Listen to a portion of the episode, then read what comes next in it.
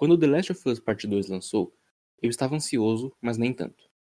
Eu rejoguei o primeiro jogo um mês antes para relembrar, mas eu estava certo de que a continuação seria bem parecida. A única coisa que eu esperava é que teriam fortes emoções.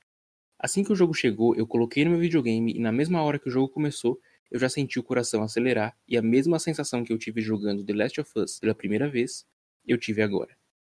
Foi no primeiro minuto de jogo que eu soube que esse seria um dos meus favoritos. Mas antes de comentar o que eu vim comentar, eu queria deixar claro que esse episódio vai ter spoilers dos dois jogos, então talvez você queira ir lá jogar e depois ouvir. Não tem problema.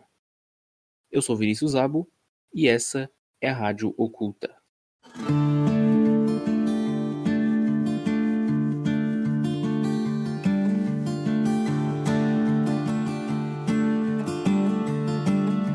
O jogo se inicia com um toque de nostalgia. Os mesmos personagens são reapresentados para o jogador de uma forma bem emocionante.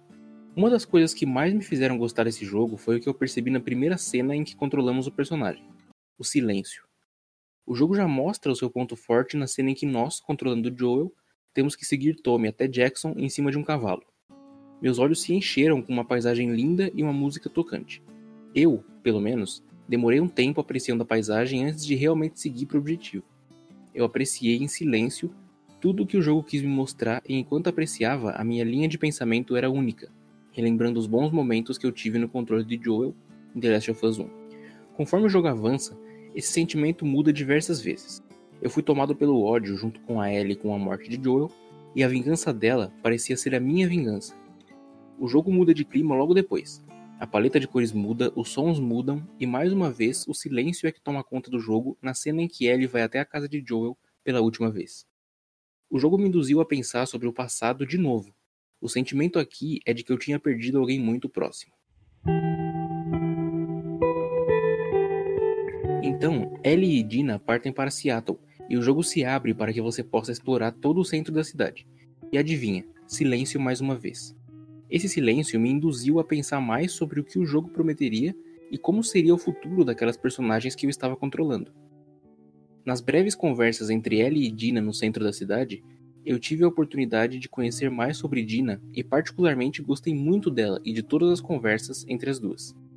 Elas falavam sobre os dias em Jackson, sobre a vida, o passado, o presente, sobre ter um cachorrinho e, é claro, sobre o Joel. No intervalo que existe entre uma interação e outra, existe o silêncio que nos deixa pronto para pensar novamente. A ambientação vazia do centro de Seattle talvez tenha espelhado o meu sentimento no momento da cena. Quieto, pacífico e até mesmo aconchegante. Por mais que eu soubesse o que estaria por vir, eu quis curtir o momento e fiquei feliz por toda essa calmaria. Calmaria essa que, como diz o ditado, acontece logo antes de uma tempestade. E falando em tempestade, no terceiro dia da Ellie em Seattle temos uma tempestade daquelas. O silêncio que antes tínhamos no começo de história calmo e pacífico agora é substituído por um barulho alto de chuva forte. Esse barulho também pode refletir nossos sentimentos e os sentimentos da própria Ellie. Pensamentos confusos, bagunçados, barulhos que atrapalham e fazem com que você não pense com sabedoria e a emoção tome conta da razão. Mas esse barulho eu também chamo de silêncio. Nas cenas em que Ellie está sozinha, quase não existem falas e diálogos. Aqui, fora do jogo, era um momento meu e dela. Lá dentro, é um momento dela com ela mesma, e os pensamentos voltaram a ocorrer enquanto eu explorava cada canto do cenário, quase que de maneira automática em busca de suprimentos. O jogo sabe muito bem os momentos em que uma música deve aparecer e os momentos em que não deve.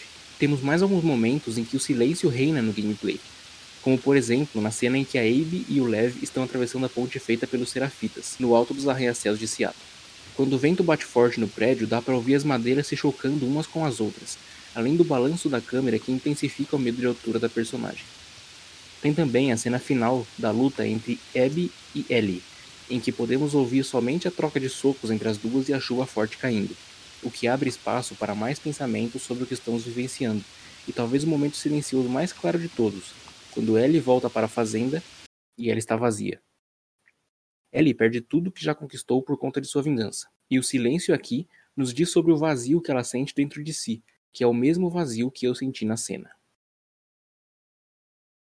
The Last of Us Part 2 pode até ter sido duramente criticado, mas ninguém pode negar a qualidade que o jogo tem, principalmente da parte sonora e de como ela se encaixa no roteiro.